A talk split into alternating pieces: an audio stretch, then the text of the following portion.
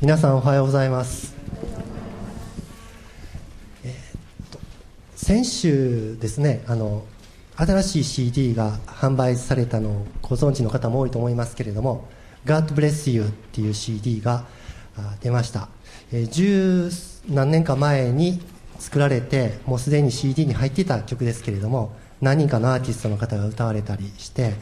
えーまあ、リメイクっていうんですかそういうもので出ました。またその DVD と CD のセットもあったりしてまたですね小さな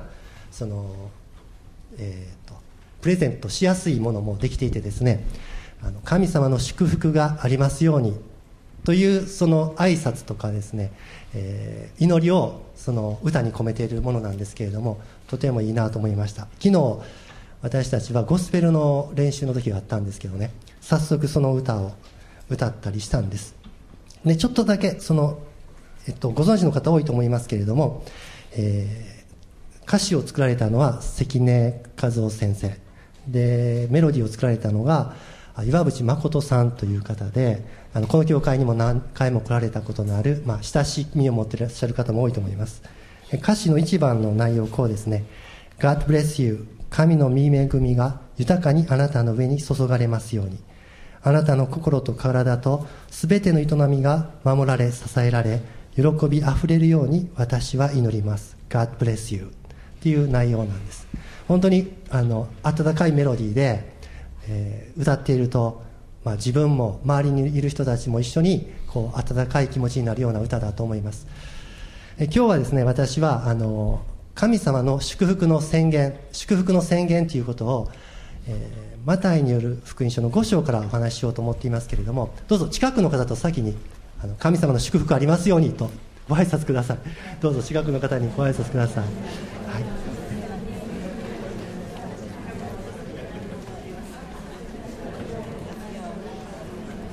はい、ではマタイによる福音書の5章を一緒にお読みしたいと思います。これは三条の水訓といってイエス様が山の上に登って群衆にまた弟子たちに語られた有名な割とボリュームのある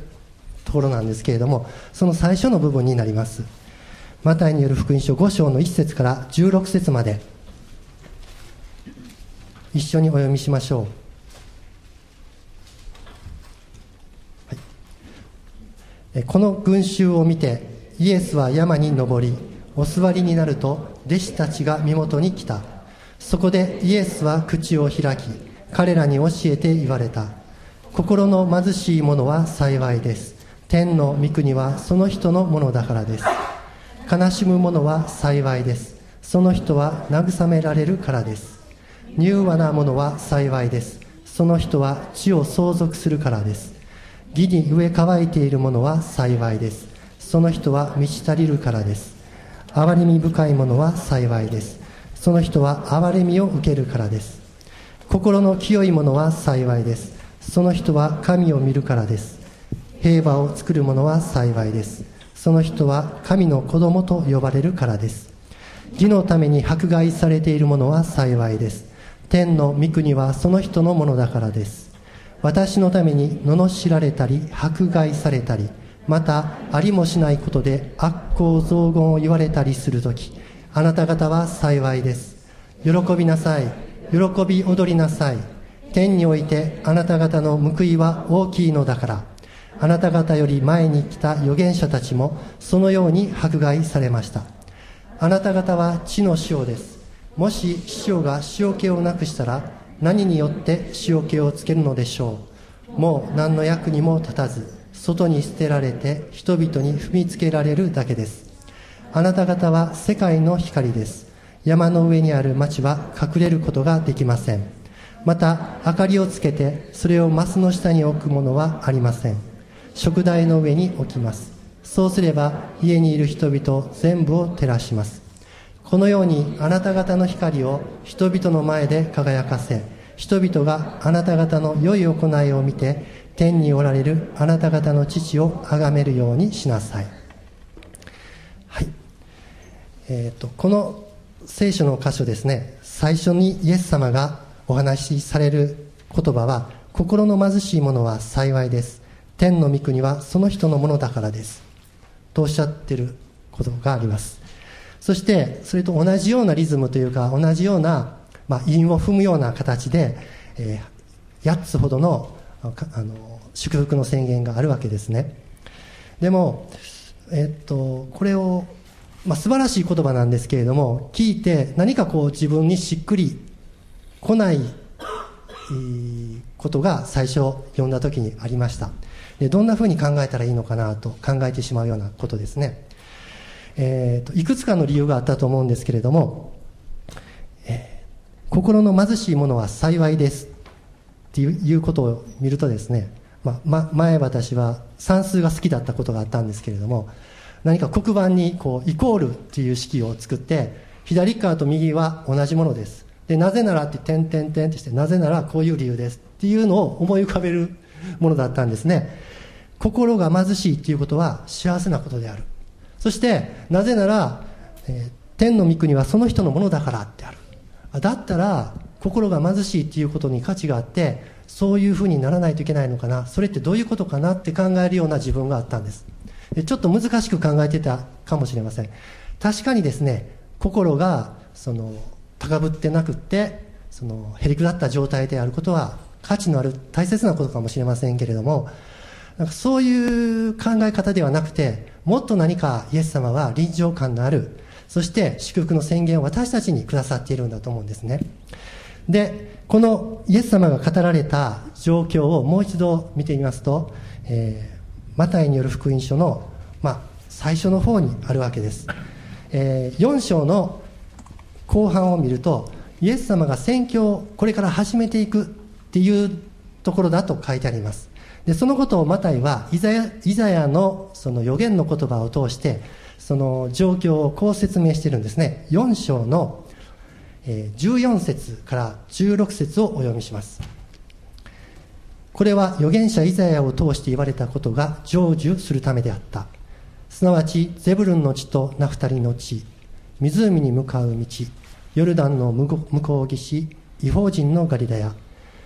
暗闇の中に座っていた民は偉大な光を見死の地と死の影に座っていた人々に光が昇った。この時からイエスは宣教を開始して言われた。悔い改めなさい。天の御国が近づいたから。イエス様が人々の前に現れ現れてくださってそして、まあ、素晴らしい宮沢をなされた。そしてこの素晴らしい言葉を語られた状況はマタイに言わせればこの状況だったんですね。世の中は暗闇の中死の地と死の影に座っているような状況だったっていうんです。そこにイエス様が来られて光となってくださっている。そういうことだというんですね、えー、当時のユダヤの国は今から2000年前はローマという国に、まあ、属国というか支配されていてそしてみんなさみんなはですね、えー、日々の生活に、まあ、まあ、安心して毎日過ごせるような状況状況ではなかった。日々の生活のことを考える。あるいは政治的に見ても満足のいくものじゃない。また神様信じている神様が自分たちにどんなふうによくしてくださるのかわからない迷っている状況。そういう状況の中でイエス様が来てくださって光となってくださったっていうんですね。ですので4章の最後の方には23節から読むとイエスはガリラや全土を巡って街道で教え三国の福音を述べ伝え民の中のあらゆる病気あらゆる患いを治された。イエスの噂はシリア全体に広まった。それで人々はさまざまな病気と痛みに苦しむ病人。悪霊に疲れた人転換持ちや中部の者など皆身元に連れてきた。イエスは彼らをお直しになった。こうしてガリラやデカポリスエルサレムユダヤおよびヨルダンの向こう岸から大勢の群衆がイエスに付き従った。と書いてあります。えー、このようにしてですね、えー、素晴らしい宮沢をされたイエス様を見た。あるいは噂を聞いてたくさんの人たちがイエス様のところに来ました、その様子はですね本当に素晴らしい。この方こそ救い主だと思った人もいたかもしれませんけれどもただ何かいいことがあるからと思ってついてきた人たちもいたかもしれませんしただ噂を聞いて誘われて何かいいことがあるみたいだから行ってみようと思ってついてきたのかもしれません。でもイエス様がこの山に登っていかれた時にたくさんの人たちがついてきた。そして任命されたばかりの弟子たちもそこに来たというわけですね。そういう状況でした。その中でイエス様がこの心の貧しい者は幸いです。天の御国はその人のものだからです。おっしゃったのはそのよさっき言ったようにですね何か数式でこういう真理があるからこれを覚えておきましょうということではなくてまさしくその人たちにこの言葉を宣言して言った言葉なんですね、えー、この日本語になっている私は新海訳聖書という聖書で読んでいます。口語訳聖書も新郷土訳という訳も全部心の貧しい人は幸いですというように幸いですが後に来ていますけれども英語ではですねえっ、ー、とえっ、ー、とちょっと見ますね。えっ、ー、と何でしたかね、えー、Blessed the power, poor in the spirit poor in spirit 書いてあるのがありました。幸いっていう言葉が最初に来てるんですね。そしてギリシャ語でもともと書かれたんですがやっぱりマカリオイっていう言葉が幸いですですけども最初に来てるんです。ヘブル語で朗読されたのを聞いたことがあるんですけれどもアシュレイっていう言葉があってそれがやっぱり最初に来てるようなんですね。幸いですっていうことを最初に言ってるわけです。日本だと文庫訳の聖書があってこうだいぶ昔の言い方の訳なんですが、えー、幸いなるかな心の貧しき者っていう言い方をしています。文語訳聖書だけが日本語ではですね幸いなことよって言ってるんです。でこのようにあの見ると何かこ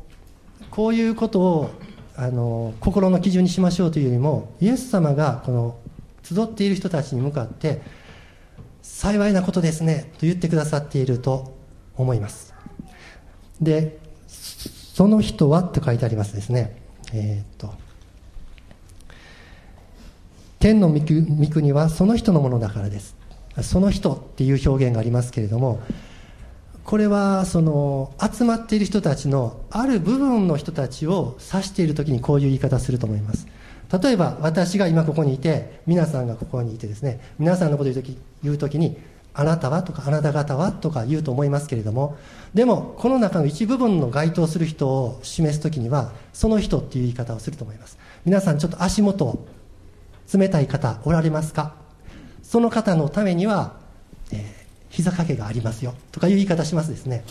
その人っていうのはこういう時にこうたくさんの人たちがこういる中で部分的に該当する人がいる時にその人っていう言い方いるするんじゃないでしょうか、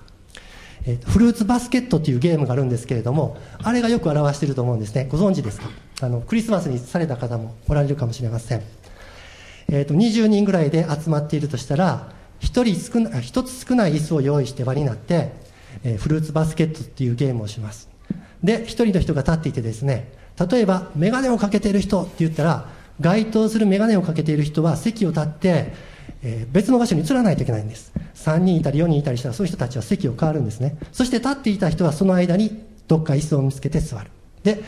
立っている人はまた次の、まあ、鬼というかリーダーになって次は例えば青い服を着ている人とかいうわけですね。これをもっと詳しく言ったら眼鏡をかけている人その人は席を立って移ってくださいっていうことなんですよね、えー、このイエス様がこの心の貧しい者は幸いです。天の御国はその人のものです。とおっしゃった時にまあ心が貧しいっていう意識があったかどうかわからないですがあ私のことかもしれない。と感じた人がいたと思います。そしてその人に対して幸いなことよって言ってくださってそして天の御国はその人のものです。あなたのものなんですよって言ってくださっていると考えることができると思います、えー、この私たちもすごい恵まれた集会を持たせていただくことが多くて、え、特に集会の終わり頃、まあ、最初にあることもありますけれども、えーと、その神様から示された働き人そのメッセンジャーの方がこの改宗の中のことを何も知らない人でもこの中に今心に傷のある人がいますけれども癒されますとかですね。このような病状の人がいるけれども今あるいは今週回復しますとかそういう宣言がされる時があります。そういうことと似てると思うんですね。もちろん大切な御言葉、えー、っとその目標として掲げることもできますけれどもえー、この言葉をそのように捉えて今日この言葉が朗読される時に皆さんもその方がおられたら受け止めましょう、えー、幸いなるかな心の貧しいもの、貧しいって言ったらどういうことかな？なかなかこう、えー、分かりにくいところもあるかもしれません。でも少なくともその自分がそうかなと感じたらそうだと思うんですね。え今日礼拝に来るときに満たされた本当に晴れるやという気持ちで来れていたら感謝ですけれどもしかし1週間過ごしてくる中で忙しさばかりでやっとのことで礼拝に来て何かあるかもしれないと思った方はこういう状況かもしれません、えいつも親切な気持ちでいたい。また神様を愛して主を愛しているそういう気持ちでいたいと思っていてもなかなかそうじゃなかったと思われる方もそうかもしれません。心が貧しい状態かなと思われる方にこの約束があるわけですね。幸いなことだ。このようにしていくつかの言葉が逆説的な言葉とそれからそんなに逆説的じゃない肯定的な言葉もありますけれども続けるとこんな言葉があります。4節には悲しむ者は幸いです。その人は慰められるからです。もしも何か今悲しいがっかりしている方がこの場所におられたとしたらその人はイエス様から慰めを受けて回復することができる。幸いなことなんですよね。それから柔和なものは幸いです。その人は地を相続するからです。柔和っていうとどうでしょうか？まあ謙遜で人に何かいつでも物を譲っているような感じがします。優しい気持ちで何か自分で何かを勝ち取っていくのと違う雰囲気がありますですね。まあ、もしも会社でエリートのコースを目指していくとしたらもうその時その時にしないといけないことをしてうまくやっていかないといけない。そういう状況があるかもしれません。でもですねこういう柔和な人何かいつも譲ってもらうような人はここには書いてあります。その人は地を相続する。もう何かを得るだけじゃなくて地を相続するっていうんです、えー、アブラハムという人はあの有名な人で信仰の父と言われていますけれども、えー、老いにあたるロトと一緒に行動していました。で神様の祝福をもらってそしてだんだん富が増えていった時に老いのロトと一緒に生活するにはその場所は狭くなった。飼っている家畜がとかですね雇い人に摩擦が起こっていったんですね。それで、えー、別れないといけない。その時にアブラハムは自分より若い老いのロトに対して先にあなたがどこに行くか決めていいですよ。私はそれと反対の方に行きますと譲りました。その後で神様はアブラハムに対して祝福の言葉を言っておられます。全地を見渡しなさい。あなたはこの地を受け継ぐ。そのようなことが私たちにもあるということだと思います、えー、VIP っていう集まりというかそのクリスチャンの方の職場で主の働きを進めていきたいと思っている人たちの交わりがありますけれどもその中のある方が明かしされていました、会社がうまくいかない。そしてなんとか、えー、回復させていかないといけない時それまではその不正があって悪くなっていったんですね会社が。でそういう時に求められるのは本当に誠実な人正直な人。そういうことでクリスチャンであったその方がその重要なポストに抜擢されたということがありました。実際の社会でもそういうことが起こっていくんですね。柔和なものは幸いです。何か損してるばなばっかりではなくて神様は地を相続する。そのようにしてくださっています。また義に植え乾いているものは幸いです。その人は満ち足りるからです。正しいことを自分のモットーとしたいけれどもなかなかできない乾いている人。その人もやがて満ち足りるようになります。また7節憐れみ深いものは幸いです。その人は憐れみを受けるからです。憐れみを示しているばっかりだと疲れていくかもしれませんけれどもその人は憐れみを受ける。心の清いものは幸いです。その人は神を見るからです、はい、素晴らしい恵みに預かることができるんですね。平和を作る者は幸いです。その人は神の子供と呼ばれるからです。まあ何か揉め事ばかりがある家庭とかまた職場かもしれませんけれどもそこで平和を作っていくっていうのは大変なことです。まあ、実際に作り得るというところまで行ってなくてもそういうことに心を砕いている人たちはこの祝福の宣言を受けて神の子供ですと言われるようになります。そして義のために迫害されているものは幸いです。天の御国はその人のものだからです。もう一度最初の心の貧しい人に与えられる幸いがここで与えられているんですね。でここで共通していることは、まあ、逆説的でこうだからですっておっしゃっていることはすごくこう理屈が通らないことであることが多いと思います。だけどイエス様が言ってくださってるから真実なんですね。えここに集まってる人たちはイエス様のところに来たら何かあるかもしれない。イエス様に何か希望を持ってみよう。半信半疑かもしれないけれども山に登ってきた人たちでした。また弟子だったんですね。ですからこれらの祝福を受ける受けているのはそのように集まってきているイエス様のところに来ている人たちですから私たちも何か期待していくところ時にこの祝福を受けることができると考えましょう、えー、ヘブル人への手紙の12章の2節に信仰の創始者であり完成者であるイエス・キリストから目を離さないでいなさいとあります。イエス様から目を離さずにそしてイエス様に向かっていく時にイエス様がこのアブラハムに約束した祝福と同じ祝福を私たちにくださりあらゆる人にこのことを宣言してくださっています。ですから、まあ、今日何か心当たりがあるというか私はこうかなと思われた方もおられると思いますけれどもどうでしょうか？ご自身のその状況をね私はこういうもので祝福を受けることができると宣言してみませんか？例えば自分だ私だったらね柴原の前にちょっとこの間がっかりしたことがあった柴原だけどだけど幸いなるかな、えーと、幸いなるかなってみんなに一緒に一緒に言いましょう。一緒に言ってですね何かちょっと自分の状況を言って幸いなるかなかなこれこれこれこれな自分の名前ちょっとやってみましょうですね。はいではいきます。3はい。幸いなるかな？ちょっとがっかりしたんですけども柴原ですね。はい。みんなこの祝福を受けて帰ることができます。感謝です。でこれはですね今えっと、それぞれに違う状況にあってもその方に神様のイエス様の祝福があるということなんですけれども、えー、この続きで10節を見11節を見ますと今度は全ての人に対する祝福の宣言があります。ここでですねその人っていう言い方ではなしにあなた方は幸いですというふうに言われているからです。たくさんの人がいて部分的にではなくてみんなを指す時に皆さんあなた方って言います。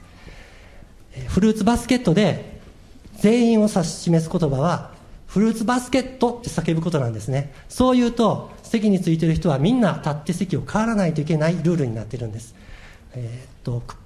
か、えー、っとカゴの中に入っているいろんな果物が全部ひっくり返されるようなイメージでそのフルーツバスケットっていうのがあると思うんですけれども時々ですね、えーと、鬼っていうかリーダーになっている人がその決め札を使っても席につけない場合があったりして面白いんですけれども、えー、このあなた方っていうのは全部の人を指していて、えー、そしてイエス様はこのようにおっしゃっています。私のために罵られたり迫害されたりまたありもしないことで悪行増言を言われたりするときあなた方は幸いです。喜びなさい。喜び踊りなさい。天においてあなた方の報いは大きいのだからあなた方より前に来た預言者たちもそのように迫害されました。はい。なんか悪いことを言われて罵られてもう窮地に追い詰められてしまうような状況の中で中をですね私たち全ての人が経験してしまう。そういう時があるっていうんですね。先ほどは時ではなくてこういう人こういう性質の人でしたけれども今回は時です。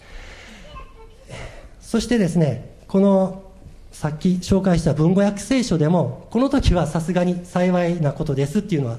やっぱり日本語は難しいから後に来てるんですがやっぱり英語とかギリシャ語では幸いなことよっていうのは最初に言ってるんですね。ある先生はこの幸いなことを幸せやんかっていう大阪弁で言うとぴったりくるっと紹介した先生がおられます。よかったやんか。こうやってんね。とかですね。そういう雰囲気で、えー、みんなのことを私たちのことをイエス様が言ってくださってるわけです、えー、私は、えーと、以前こんな話を聞いたことがあります。北陸の方ではとてもそのクリスチャンになっていくということは難しいと。家を追い出されてしまう。破門になることもあるという時期が今はどうなんでしょう。そういうことはあったそうですね。で私がその、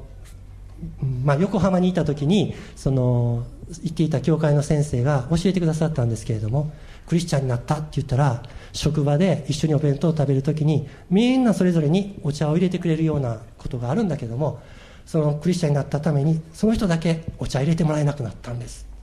でそれは一つのことでたくさんのそういうことがありますって。まあお茶入れてもらえないぐらいは大したことないように思いますけれどもでもいつも一緒にあの食事をしまた仕事をしている人にその小さなことがもう心を痛めることになっていくのが私たちだと思うんですね。でもそのような中でだんだん理解をしてもらってそしてあのクリスチャンになっていく人も増えた。家族みんながクリスチャンになったというようなことがあったとお聞きしたことがあります。私たちもそういう状況にどこかで出会うかもしれませんけれどもイエス様はその時に喜びなさい。喜び踊りなさい。天においてあなた方の報いは大きいのだからと言ってくださっています。旧約聖書にあるモーセとかエリアもそのような思いになったことがあります。モーセの場合は民を救い出すために、えー、その奴隷として酷使しているパロの王様のところに行ってもう精一杯の彼の言葉を言うわけですね。でもそんな彼なんですけれども自分の味方である民にどうしてあなたはそんなことしたんだ？とか言われることが何回もありました。彼は味方からも味方というかその自分の仲間からも救い出そうとしている人たちからも迫害を受けた人でした。またエリアも勝利をしたそのすぐ後に脅迫めいた言葉を言われた時にもう逃げていきたい気持ちになってどうしようもない。そういうことを経験したことがありました。しかしその都度ですね神様が共にいてくださって励ましをくださいました。私たちは天にある約束をいただいていますしまた地上にあってもイエス様が共に歩んでくださるそういう中にいるので喜びを持っていくことができます。イエス様は私たちを愛するゆえに十字架にかかってくださって私たちを解放してくださいました。それに勝る素晴らしいことはありません、えー、罪を認めてイエス様を見る。イエス様に信仰を持つことによって救いを得て解放された生活人生を送ることができます。復活されたイエス様といつでもどこにでも一緒に歩んでいくことができる幸いがあります。ですから喜んでですねいきたいと思います。そのような私たちのことをイエス様は二つのことをもってあなた方は世の中にあってはこのような存在ですと言ってくださっています。一つは地の塩ですということですね。あなた方は地の塩です。もし塩気が塩が塩気をなくしたら何によって塩気をつけるつけるのでしょう。もう何の役にも立たず外に捨てられ人々に踏みつけられるだけです。ここでイエス様が言おうとおっしゃっているのは世界にあって私たちがいる場所にあって私たちは何がしかの影響力を持っているんですけれどもその影響力っていうのはイエス様のことを知らせるあるいはイエス様の影響力そのものなんだっていうことなんですね、えー、私たちはこのありのままでこの存在のままで教会から、ね、一緒にイエス様を礼拝している仲間と離れた場所でイエス様を信じる人知っている人が少ない中で地の塩として存在することができます。塩はどのようなものでしょうか？それはですね少しの量であるのに効き目が全体に行き渡るものです、えー、ぜんざいを作る時にですね鍋いっぱいのぜんざいに甘くするために砂糖をたくさんきっと入れるんだと思いますが塩は少しだけでいいんですよね。少しの塩を入れることによって食べた時に味覚甘い味が良くなるわけですね、えー、この間私に食事を作ってくださった方がおられて、えー、教会の方じゃないんですけれどもあの会社でねあの食べさせてくださるんで、えー、卵焼いてくださったんです。でその時におっしゃいました「ああ塩の塊入れてしまった。避けて食べてね」って言われてあのあの分かりましたって言っててでもどこにあるか分からないですね。そして、まあ、それなりに食べてましたら口に入った時にすごく辛くて痛いぐらいですね。あれはちょっと辛いんです。で塩はやっぱり適量少しあるとそれが全体に美味しくしてくれて良いものなんですね、まあ、少ないことがいいわけじゃないですけれども私たちがその出て行ったところっていうか普段いるところはたくさんのイエス様のことを知らない人たちがいてその中で私は一人じゃないだろうか。仲間がいても2人3人だ。そういう状況があるかもしれませんけれどもあなた方は地の塩です。その時に塩気を発揮できるんですね。えっと、私に影響力を及ぼしてくれた友達が一人いてですねその人は私、えっと、高校を卒業した時に、えっと、就職彼はしました。私は学校に行くためにもう少し勉強するということだったんですけれども彼が就職して1ヶ月ほど経った時にもう一度会って遠くの割と遠くの人だったのでもう一度会った時に彼が言ったんですね。仕事はもう辞めましたって。うわなんで辞めたんだって言ったら日曜日に教会行けない職場だっていうことが分かったからこれだと自分の信仰を守っていけないから僕は辞めることにしたんだって。彼はやっぱり日曜日休みだと思って就職したんだと思うんだけれども多分それがその話が違ったんでしょうね。で僕はその時にまあそれだいぶ前の話ですので今と世界日本の状況だいぶ違ってですね一度就職したら大体もう生きてる間ずっとそこっていうことが多いような感じだったと思います今よりも。私は少なくともそう思ってたんですね。ですごいインパクトを受けまして何て言いますかあの神様のことを大切にしていく自分でもありたいという気持ちを持つことになりました。でもちろんですねあの日曜日に仕事があったりいろいろな制約がある中で私たちはそこで存在していくことは大切なことなので必ずしもそうする同じことをすることがいいのじゃないと思いますがそれぞれだと思うんですが私はインパクトを受けたんです。でそれから5年経って私も就職したんです。小さな会社でしたけれどもあの、まあ、割とその時は景気がよくってそして3ヶ月間就職してからその3ヶ月もその教育期間があったんですね。それが経ってから、まあ、配属される前に、まあ、会社の役員の方たちとちょっと面談してから配属されるということがあったんです。まあ、10人ぐらいの人が一緒に会うんであのそこに行くんですけれども当時に会社がその新宿の近くの高いビルのところにあってその面談に行くためにこうエレベーター上がっていくと、まあ、その辺の様子が見えてですねわあこんなとこにあるんだなと思ってそしてあの役員の人と会う時に自分も影響を受けたものだからちゃんと言うとこ言うと言うこと言っとこうと思ってですね日曜日は絶対に僕は仕事をいけません。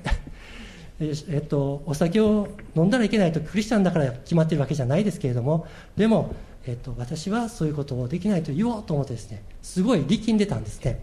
で私の場合はすごい力んでその場所でなんとかそれを言ったぞとか思って、していました。でそれはちょっと力みすぎさっきの塩の多いやつと似てるかもしれませんけれども。でも、まあ、若さの至りで、まあ、何かこう神様に向かってあの神様を神様に喜ばれる生き方をしたいと思ってたんだと思うんですね。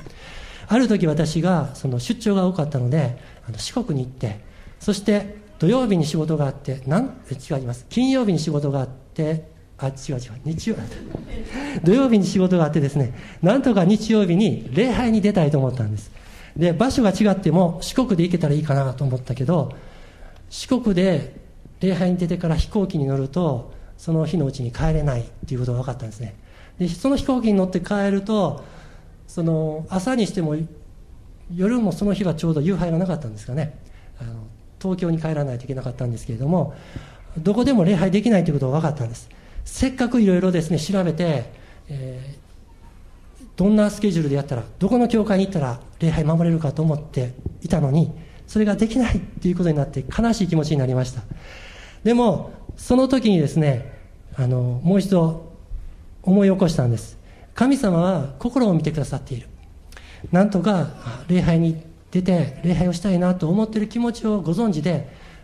まあ、礼拝したのと匹敵するような風にイエス様が見てくださっているんじゃないかなとそう思うことができたんですね。ですからそれぞれにその生活のパターンとか教会に出席するその曜日とか頻度とか違うかもしれませんけれども神様は心を見てくださっていてそして私たちに与えてくださっている祝福は変わりませんしまたそのような私たちがありのままのその場所にいるところで塩気を持って生きていくことができるんですね。そしてイエス様はおっしゃいました。あなた方は世界の光です。山の上にある町は隠れることができません。また明かりをつけてそれをマスの下に置くものはありません。食台の上に置きます。そうすれば家にいる人々を全部を照らします。イエス様は別の箇所でイエス様ご自身が世の光ですとおっしゃっています。そしてその時に、えー、その、ここのようにもおっしゃっています、えー、イエス様は私を見る者は、私を見たのではなく天にいらっしゃる父を見たのと同じことです。イエス様はこのようにおっしゃったほどですので私たちも言うことができます。私を見たのはイエス様を見てくださるのと同じです。なかなか そうは思えないかもしれませんけれどもでもですね私たちは隠れることをせずあるべきところにいてそしてイエス様の光私自身ですけれども光を輝かせていくことが大切です。時々私も中継で礼拝させていただいている時にその画面からその話している人がいなくなる時があるんですね。こうこう見えなくなってしまってちょっと不安になる。そんな時にあのやっぱりこう戻してくれると嬉しくなります。あ映ってくれた。声は聞こえるけれどもではなくてですね本当にあるべきところに、えー、明かりをつけたらある程度の高さのところに置きます。もしもそれが高すぎるとその器で影になってあまり良くないかもしれません。食台の上。ちょうどいいところに明かりを置いて私たちは世界を照らす光になることができます。私たちのいるところでそうです。もしかしたら私たちはいろんな政権があってたくさんの人の前に出ることができず一人の人といつも向き合っているとか少ない人たちの中から出ることができない制約があるかもしれませんけれどもそのような時にも私たちは輝いてイエス様を示すことができてそこが神様が示していらっしゃる場所でしょう。イエス様はこのようにおっしゃったんですね。そして16節を見るとこのようにあなた方の光を人々の前で輝かせ人々があなた方の良い行いを見て天におられるあなた方の父を崇めるようにしなさい。この最後ですねあなた方の父を崇めるようにしなさいって私に言われたらどんな風にしたらいいのかなと思ってしまいますがこれは新共同訳聖書の場合あるいは他の英語とかの聖書の場合はですね途中で切れていてですねその方が分かりやすいですね。えー、1行目といいますか16節の最初の「輝かせなさい」と切る方がいいのだと思います。新共同訳聖書を読むとこのように書いてあります。そのようにあなた方の光を人々の前に輝かしなさい。人々があなた方の立派な行いを見てあなた方の父を崇めるようになるためです。私たちはただこのイエス様によって救われてそして祝福をたっぷり受けて喜んで輝いている。その自分があるべきところにいることによって人々がその輝いている様子。あるいは心からしている何かの良い行いを見て天の地になる神様のことを知って崇めるようになるということでしょう。なかなか私たちを見てそんな風になっている現実は少ないかもしれません。でもですねえっとアブラハムのことを思い起こします。アブラハムはロト老いのロトに対して良い影響を与えていたと思います。でも別れることになりある時はロトがその連れ去られていった時に救出してあげるわけです。そういうこともありました。でも最終的にソドムとゴモラという町が、えー、ロトの住んでいた町なんですがそこが滅ぼされる時があります。アブラハムはそのために彼のために祈り神様に交渉するように取りなして祈りしましたが結局はソドムとゴモラはの町は滅びさ滅ぼされることになりました。そのまさしくその時に神様の言葉がある神様のことをこのように書いています。ソドムとゴモラの町が滅ぼされる時に神様はアブラハムのことを覚えておられた。それでロトを救い出した。というふうに書いてあります。私たちの影響力が届いていないんじゃないか。うまくいっていないんじゃないかと思うかもしれませんけれどもしかし神様がいらっしゃってその人を愛しておられることは本当です。そして私たちの家族や知っている人祈っている人が救わ神様によって救われる時に私たちの名前を神様が覚えているゆえに救ってくださったと言ってたら私たちは本当に幸いだと思います。今日ですね私たちはこの祝福を受けています。そのことを受け取りましょう。そして私たちがその祝福のゆえの輝きを持って、え世にあっていきたいと思います。この聖書の箇所では部分的に人々を指して言ってくださりそして全ての人にそして世界の人に輝くようにとおっしゃっています。それはイエス様が天に上がっていかれる時に、え聖霊を受けるその時にあなた方はエルサレムユダヤとサマリアの全土および地の果てにまで私の証人となりますと言ってくださったのと似ていると思います。今日ですね勇気を持ってそして信じていきたいと思います。あなたの光を輝かすちょうど良いところに置くためにそういう気持ちを持ってどうぞお立ちください。そしてお祈りする時を持ちたいと思います。